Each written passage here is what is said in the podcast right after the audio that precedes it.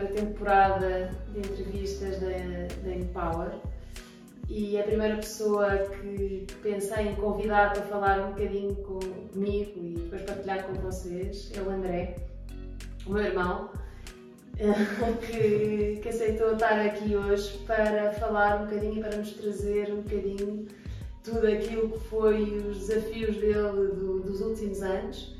Para contextualizar um bocadinho, o André trabalha numa, multinacional, portanto tem uma vida profissional ativa, sempre foi desportista, desde cedo, principalmente no basquete, eh, e, agora nos últimos tempos dedicou-se e foi, participou no Ironman, mas já nos vai contar um bocadinho mais. E queria aproveitar que foi agora há um mês para trazer ainda toda a parte da emoção que, que foi certamente para ele. Obrigada, André, por, eh, por estares aqui connosco. Obrigado pelo convite. E, e, no fundo, aqui um bocadinho numa conversa é trazer aqui o que foi para ti, porque sei que é um, é um desafio que dura, que dura algum tempo, não é? Uma pessoa fazer uma prova de hoje para amanhã. E portanto, a primeira coisa que, que queria perceber é quando é que nasce, assim, quando é que sentiste dentro de ti um desejo ardente, quase de eu quero fazer isto, eu quero fazer esta, esta, esta prova? Uhum. Isso é uma boa pergunta, porque como tu disseste, essas coisas não se fazem de um dia para o outro. Ou seja, não é do nada que aí amanhã vou correr uma maratona ou amanhã vou fazer um triatlo e as coisas acontecem. E eu acho que também primeiro hum, eu tive que ter um grande desejo para fazer isto, porque é uma prova enorme, o tempo de treino demora imenso tempo e é super intenso e requer um bocado de disciplina, portanto, se eu só quisesse um bocadinho, não iria resultar, ia desistir. Portanto, esse desejo começou a nascer por duas razões. Primeiro foi há um ano atrás, ou seja, foi exatamente há um ano atrás, em agosto de 2020, que eu decidi fazer e que fui mesmo ver as informações e decidi, olha, é isto que eu quero fazer. E foi por duas razões. A primeira porque na minha parte física eu tinha-me deixado ir completamente. Ou seja, depois de começar a trabalhar, já não fazia desporto, eh, olhava para o espelho e não, reconhecia, não reconhecia o meu corpo. Já estávamos em confinamento? Já, já. Ainda por cima, ou seja, eu, eu, além disso, quando começou o confinamento, eu engordei. Foi uma coisa que aconteceu a imensa gente? A imensa gente. E pá, eu já estava com aquela ideia na cabeça de eu preciso pelo menos de fazer uma atividade física, porque uhum. isto não está a resultar. Ficar 8 horas por dia sentado numa cadeira e ainda por cima tivemos aquela situação de 3 meses onde tu nem de casa podias sair. Uhum não é? Porque tinhas mesmo confinamento total. Eu comecei, fisicamente já não, já não reconhecia o meu corpo, estava com barriga, depois em termos de, de corrida já não conseguia correr muito, ficava sempre sem fogo, subia umas escadas, tipo, não me reconhecia. E, portanto, maioritariamente partiu por esse motivo. E depois, eh, adicionalmente, partiu por outro motivo que eu, eu achava que estava numa fase da minha vida, que já estava a trabalhar há um ano e meio, há cerca de dois anos, e que já tinha passado pelo menos essa fase de desafio de começar uma carreira. Uhum. E estava à procura de outro desafio, porque eu gosto muito de cada fase, eu acho que temos que procurar desafios para superá-los e para crescermos. E eu estava à procura de outro desafio e, e, e, estava a pensar se seria, por exemplo, na parte de trabalho, queria um projeto novo uhum. ou se queria outra coisa. e, e decidi, olha, vou juntar o útil ao agradável e vou, vou aproveitar que também quero ter essa melhoria física e pôr-me este desafio de fazer uma prova grande pensei em maratona, em primeiro lugar, uhum. só que pensei, pá, maratona vou-me fartar e eu sei que a corrida normalmente pode ser um, um desporto que afeta muitas articulações, joelhos, eu já, uhum. eu já tenho algumas lesões do basquete e disse, olha, vou tentar encontrar aqui outra coisa. Até pensei em jogar basquete outra vez, mas não. E depois, por acaso estava na internet e vi a prova do Ironman nas redes sociais, tipo um post Sim.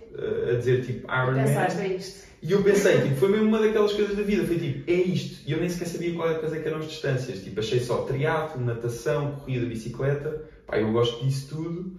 Um, vou experimentar. E depois vi as distâncias e primeiro pensei, pá, peraí, tipo, não sou capaz. não sou capaz de fazer isso, porque eu nunca fiz, nunca corri mais do que 7, 8 km na minha vida, seguidos, portanto, eu estava, ok. Mas pronto, decidi, olha, vou fazer, uh, vou também pesquisar planos, como é que eu consigo tentar e só pensar que consigo fazer, ou seja, um plano. E, e, pronto, depois nasceu aí o desejo, comecei a treinar e depois começou a, a criar mais um desejo ainda mais. Foi um processo solitário? Ou tinhas alguém que te falava e foi uma, uma dinâmica de, de, de grupo, ou de pelo menos mais uma pessoa, ou foi um processo muito solitário? É assim, foi um pouco dos dois, porque quando eu tomei a decisão e, e tipo, também fiz um post no, nas redes sociais, também para ver se cativava alguém a fazer comigo, um, ninguém quis. tipo, vinham falar, epá, que ideia muito gira, quais é que são as distâncias? Depois eu dizia as distâncias e as pessoas desistiam. Pois, é porque a dinâmica de grupo facilita um bocadinho mais Sim. todo o compromisso que uma pessoa tem que ter, a disciplina que uma pessoa tem que ter no treino e na preparação.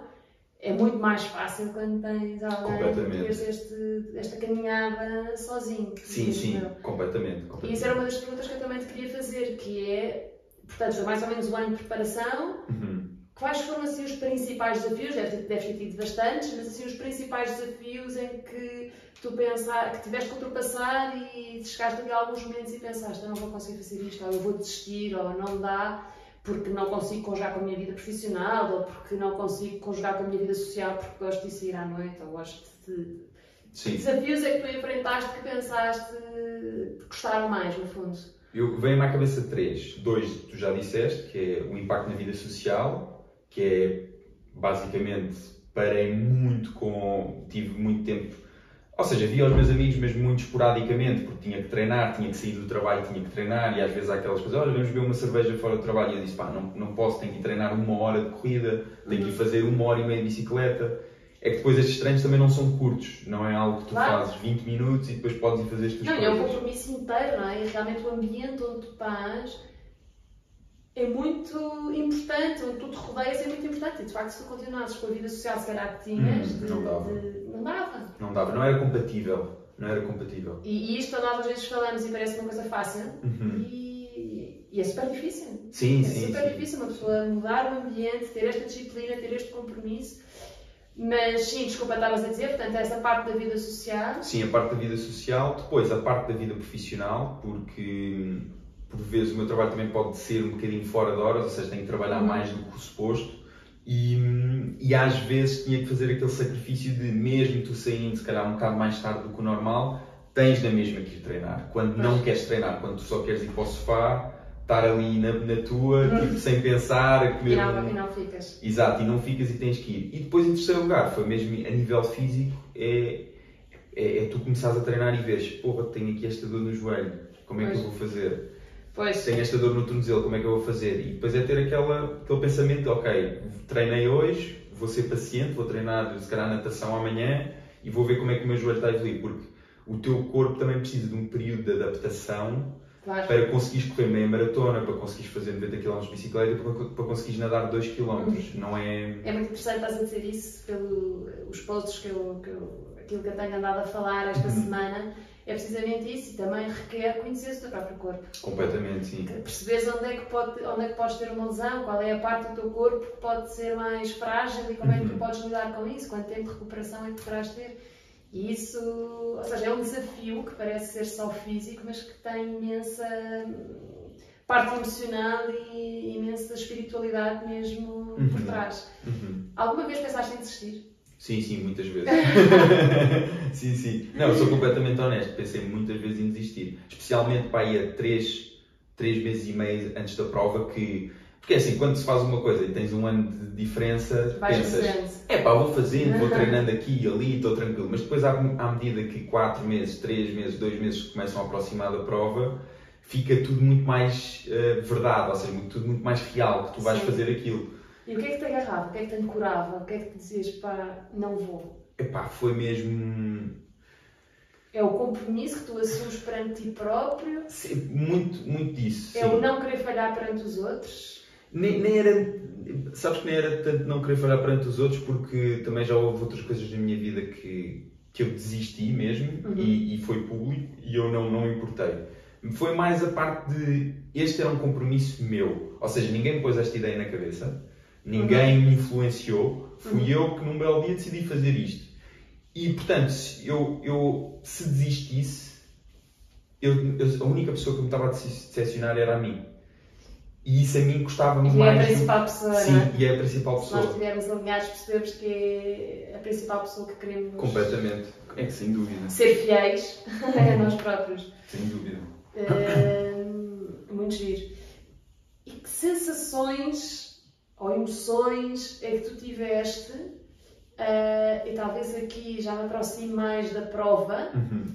uh, assim mais fortes que tu, que tu que te ficaram marcadas na cabeça e que tu queiras trazer aqui. Durante o período também de preparação? Ou... Também, sim, Também? sim, tipo, Uhum. se tu tivesses que dizer 4 ou 5 highlights Sim. de mais em termos emocionais, de pá, houve aqui este, isto que me marcou, houve aquela Uhum. fase que me marcou. Não sei, assim, coisas que te venham à cabeça sem pensar muito no tema. Pá, a primeira, a primeira sensação é cansaço. Lembro-me muitas vezes. Cansaço extremo. Pá, cansaço extremo depois de treinos. Por exemplo, o- o- os, os dias que eu ficava mais cansado é quando ia fazer o meu treino de bicicleta para a Malveira da Serra, pá, que ainda são uns bons quilómetros a subir. E quando estava a voltar para casa, fazer 60, 70 quilómetros em duas, duas horas e meia, um bocado puxado. E quando estava a voltar para casa, epá, sentia mesmo, bem, cansaço extremo. Mas uma coisa que eu sentia também era uma, uma profunda realização, do género. Eu disse que no sábado de manhã ia fazer 60 km de bicicleta, ia para a Malveira da Serra e fui e fiz.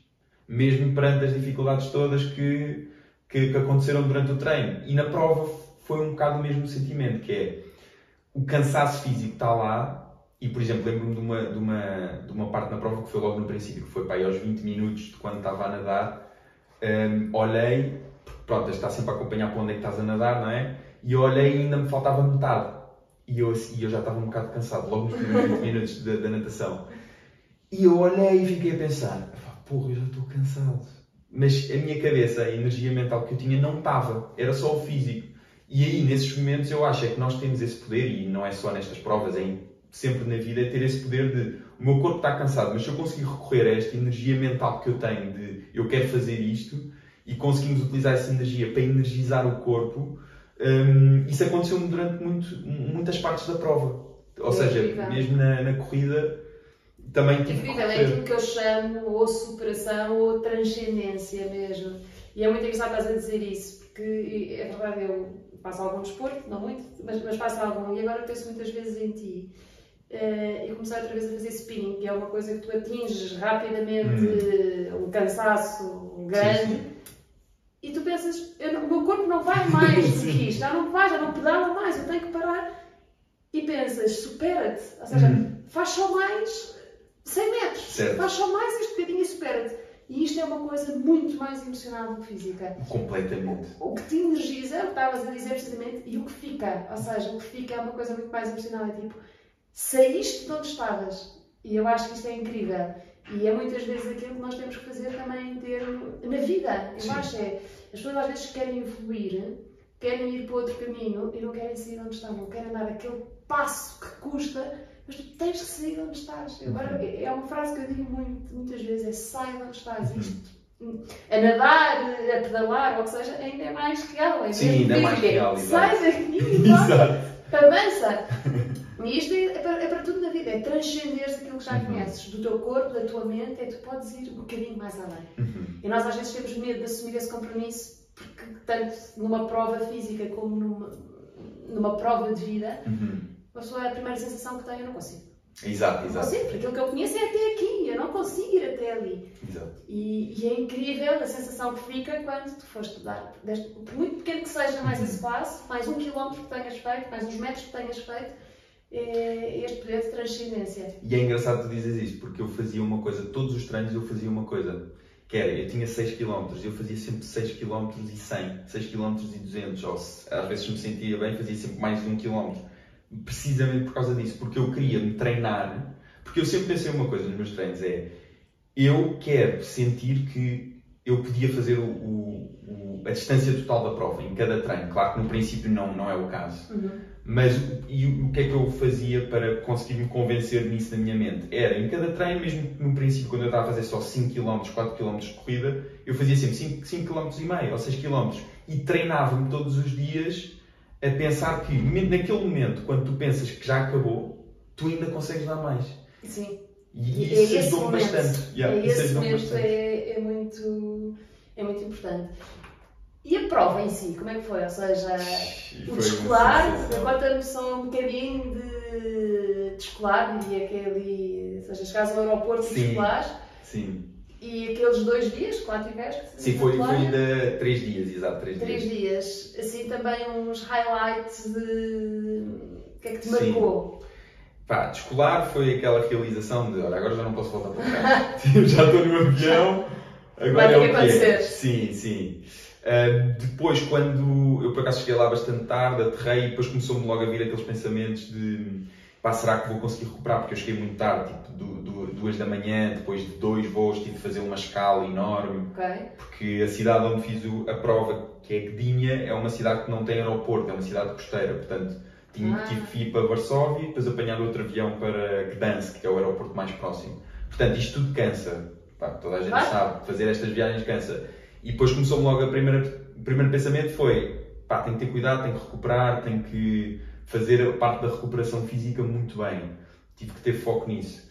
Hum, e depois, à medida que tu depois vais lá pondo a tua bicicleta, vais conhecendo a zona da exposição, vais vendo outras pessoas que também estão no, no mesmo caminho que tu, hum, pessoal muito mais profissional que tu e até mesmo profissionais que competem, uh, tu começas a sentir ali um sentido, o que eu senti mais profundamente foi um sentido de comunidade, de nós estamos todos aqui para fazer o mesmo objetivo. Uhum. E depois, uma coisa que eu pensei foi: todos nós que estamos aqui passamos pelos, pelos mesmos desafios. Ou seja, hum, todos nós treinámos 3, 4 meses de uma forma intensamente. Se calhar muitas pessoas ainda mais que isso. Todos nós sabemos o que é que é sacrificar tempo social ou com a família para treinar. Todos nós sabemos o que é que é tu queres comer uma batata frita, mas não, tens de comer esta coisa. Todos nós É sabemos. incrível estás a dizer isso e eu estou- vou sempre fazendo o paralelo Uhum. para a vida normal e quando uma pessoa está numa comunidade alinhada Uhum. e que toda a gente tem mais ou menos o mesmo, mesmo propósito, Uhum. não o propósito de vida que se fala, mas que acreditam mais ou menos nas mesmas coisas, a energia Uhum. que vem daí, não é? Tu, se calhar tu vais a treinar imenso tempo sozinho, chegas lá e sentes uma energia de ok, estamos aqui Completamente. para o mesmo, estamos aqui Uhum. num- num- e quase que se calhar vais, com- vais competir e a parte da competição se calhar quase que se esmorece, não é? Sim, Porque sim. pensas, pá, somos uma comunidade e numa comunidade não há competição, há colaboração e portanto Exatamente. estamos aqui todos para fazer o nosso melhor, não estamos aqui todos para ver Uhum. quem é que faz pior, não é? Exato. Não, completamente. Sentiste completamente. este espírito durante a prova de colaboração, de entreajuda, de, de Sim, sim. energia contagiante? Sim, sim, senti, senti. Ou seja, claro que há, há pessoas que já fazem isto há muito tempo e que estão mesmo a competir, não é? Uhum. Porque são profissionais, têm, ganham a vida dessa forma e pronto, têm Claro. que competir. Mas depois, por exemplo, há um- houve um momento que eu tive que foi na parte da bicicleta, que aos 67 km o meu pneu de trás furou-se. foi. Ou seja, a bicicleta é 90 km e ainda faltava 23 km. Eu quando li essa mensagem que tu enviaste achei que era impossível isso acontecer. É uma loucura. Ninguém vai pedalar 30 km para 30 km Sim, foi 23, não foi? 23 km É. pneu furado Sim, num- sim. Numa, numa, numa prova de bicicleta. Quer dizer, Não, não dá, não Sim. é viável. E Sim. como é que nessa altura, com um cansaço extremo, como é que não desistes? Sim, é pá, Isso para mim foi super emocionante quando estava a acompanhar, foi mesmo muito, muito Mas, mas sabes que até eu me surpreendi da forma como eu reagi, porque eu, porque eu, ou seja, durante essa prova, eh, no dia da prova estava a chover, a estrada estava escorregadia, estava, a estrada em, alguma, em algumas partes tinha muitos buracos, e eu a fazer a, por- a- a prova, nesses primeiros 60 km, vi muitas ambulâncias, vi muitas pessoas com a bicicleta eh, na estrada eh, a tentar arranjar a bicicleta, ou seja, houve muitos problemas na parte da bicicleta nessa prova, devido às condições climatéricas e também à da estrada, que não eram as melhores, para ser sincero.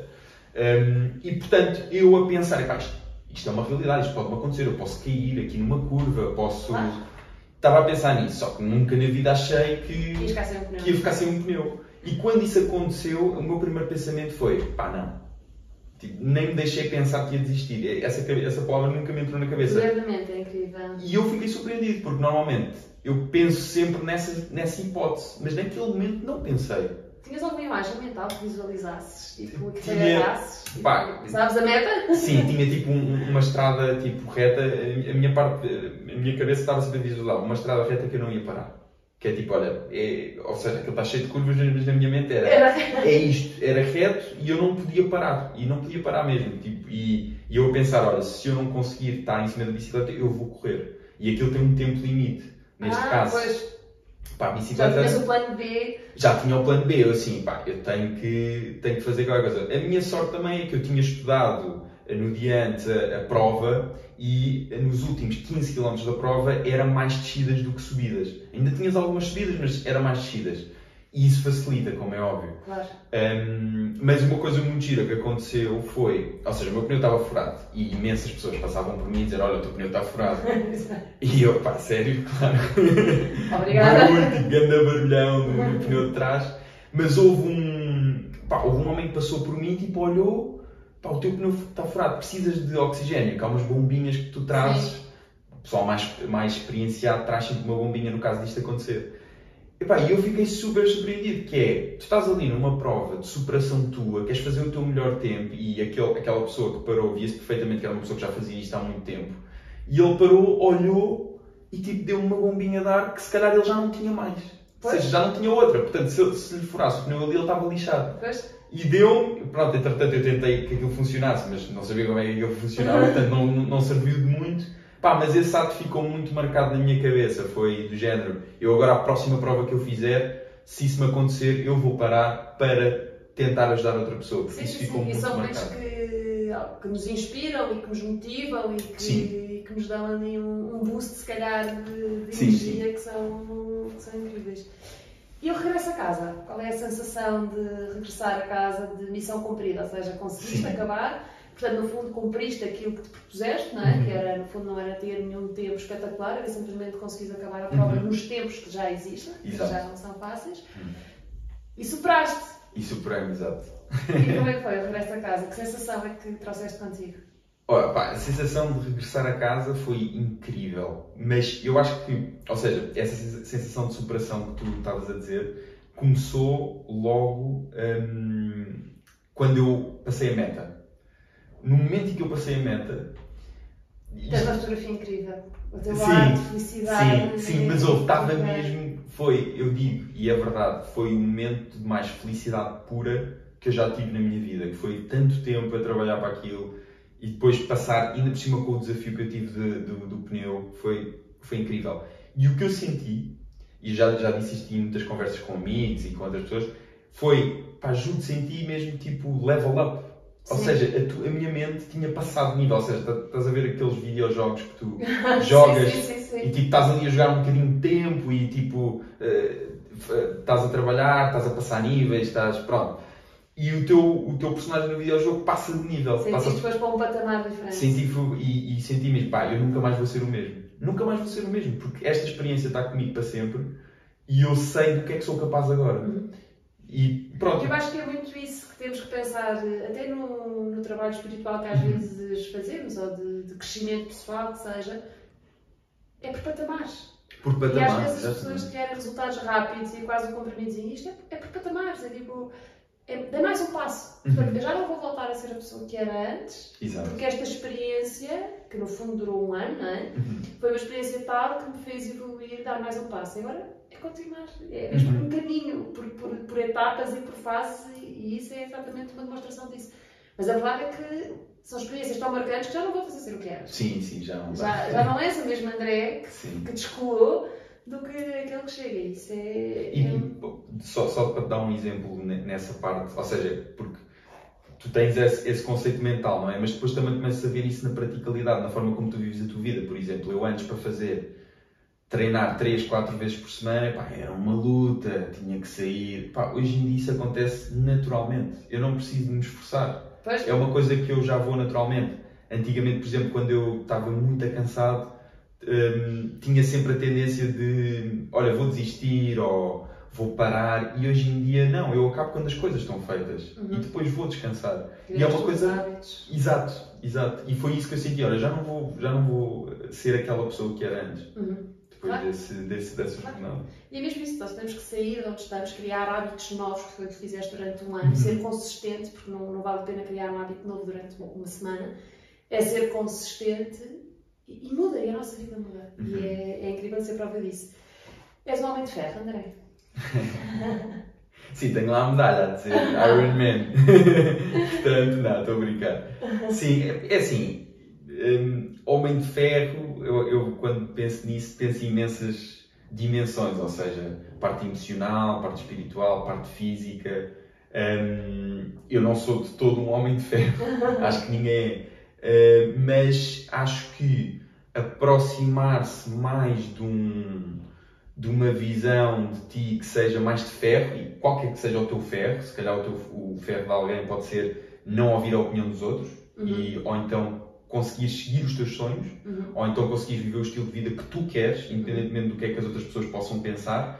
Isso para mim é um bocado a definição do que é, que é ser um homem ou uma mulher de ferro. Uhum. É alguém que vive a sua verdade e que, independentemente de as dificuldades internas, que nós também nos pomos as nossas próprias dificuldades internas, ah, não vamos conseguir ou não vamos fazer isto, é tentar aproximar-se desse ferro mental quase uhum. e espiritual às vezes. Sim, sim, sim que é Muito engraçada a tua interpretação e isto é incrível porque há sempre várias interpretações. Eu quando penso em Homem de Ferro, não sei porquê, talvez porque li um livro há pouco tempo sobre isso, penso em ferro, armadura, aquilo, a carapaça que está por trás. Certo, exato, também há essa interpretação. E essa interpretação é muito, muito engraçada porque é o, o ferro, no fundo, como a força uhum. e o poder que está dentro de nós para seguir o nosso, o nosso objetivo, o nosso propósito e uhum. alcançar os nossos, os nossos objetivos. E é preciso ser mesmo de ferro às vezes lá dentro no sentido de sermos fiéis a, uhum. a nós próprios, muito engraçado.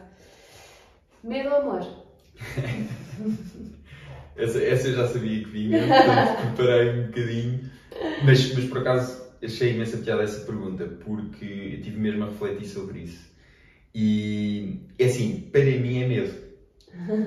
Nesta fase da minha vida, ok? Completamente transparente. Mas não é medo no sentido de tenho medo de fazer coisas, não é no sentido de eu já há alguns anos que tenho esta atitude sobre a vida, que é eu acho que cresci sempre um bocadinho com muito medo das coisas, ou seja, medo de arriscar, eh, medo de ser diferente, medo de mostrar quem é que eu realmente sou, medo de perseguir os meus sonhos, sejam eles quais foram. E eu comecei a perceber há cerca de 3, 4 anos que eh, nós temos que ver os nossos medos e não encarar como uma forma de eu vou fugir dos meus medos ou ou não vou na direção deles. Eu, neste momento, uso os meus medos como uma forma de bússola, que é do género: olha, eu tenho medo disto, pá, então eu tenho que fazer isto. Ou seja, eu tenho medo de, por exemplo, tinha medo de fazer o Ironman, pá, isto é incrível, isto é, pá, vou ter que fazer isto. Vai ter que ser, exato. Tenho medo de falar no público ou de dar uma apresentação, vou ter que fazer aquilo. Uhum. Tenho medo de, não sei, se calhar, às vezes pode ser uma coisa tão simples como tenho medo de, se calhar, vestir-me um bocado de uma forma diferente, se calhar pôr uma camisa que chama mais a atenção ou falar de uma forma que chama mais atenção. Vou ter que fazer isso. Uhum. Porque não podemos deixar que o nosso medo interfira na forma como nós vivemos a nossa vida. E nos paralise. E nos paralise, exatamente. Eu acho que é, é muito isso. E, e, o paralisar às vezes não é não fazer coisas, é ficar onde nós é estamos. É ficar onde nós estamos, sim, Porque, sim, sim. Eh, eu também, eu era uma pessoa que sempre fiz imensa coisa uhum. e vivia, e ainda vivo um bocadinho, mas claramente no medo. E o medo paralisa-nos e não é. Só, quando fazemos muitas coisas enganamos-nos, que é, ah não, eu faço imensa coisa, mas, mas não saímos onde estamos, estamos sempre a, a refazer o mesmo. E, e, eu acho que é mesmo isso, e a vida para mim é isso, é, é sempre arranjar aquele equilíbrio entre o medo e o amor, porque para mim há estas duas energias, uhum. vibras no medo ou vibras no amor, e portanto é ir encontrando aqui, aqui uhum. o balanço para, para ir largando o medo, ou pelo menos não deixar que ele nos paralise e ir olhando para ele, uhum. enfrentando e tentando, tentando avançar. E, e, é engraçado que quando tu enfrentas os teus medos é como se tu tivesses a utilizar essa energia de amor para ti próprio. Não é? Ou seja, tu estás a dar amor a ti próprio ao venceres os teus medos. E isso é o primeiro passo. Para poderes dar amor aos outros, tens que dar a ti. Ah, completamente. Claramente. Uhum. E de onde é que vem o teu poder, André? Eu falo muito aqui de poder, e poder, e poder interior, e empower. Sim. De onde é que vem o teu poder? Hum, isso é uma boa pergunta. De onde é que vem o meu poder? É assim, eu acredito que o poder vem sempre de forma interior, porque qualquer poder que nós ganhamos exteriormente, seja por partes materiais, ou sucesso, ou fama, rapidamente nos pode ser tirado.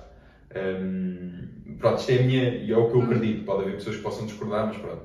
Um, o meu poder, pessoalmente, vem do meu compromisso interior comigo mesmo de tentar ser a melhor versão de mim, mas também tentar aproveitar todo o meu potencial. Porque por acaso eu vi uma história muito gira que foi contada por um, por um empreendedor que eu sigo, que era, ele, ele é religioso, tem esta, pronto, tem esta crença católica, tudo bem, e ele tem uma, uma história que ele conta em relação ao potencial das pessoas, que é o seguinte, ele acredita que no último dia, ou seja, quando morrer, no último dia da, da, da sua vida, ele vai se deparar nas portas do céu com Deus.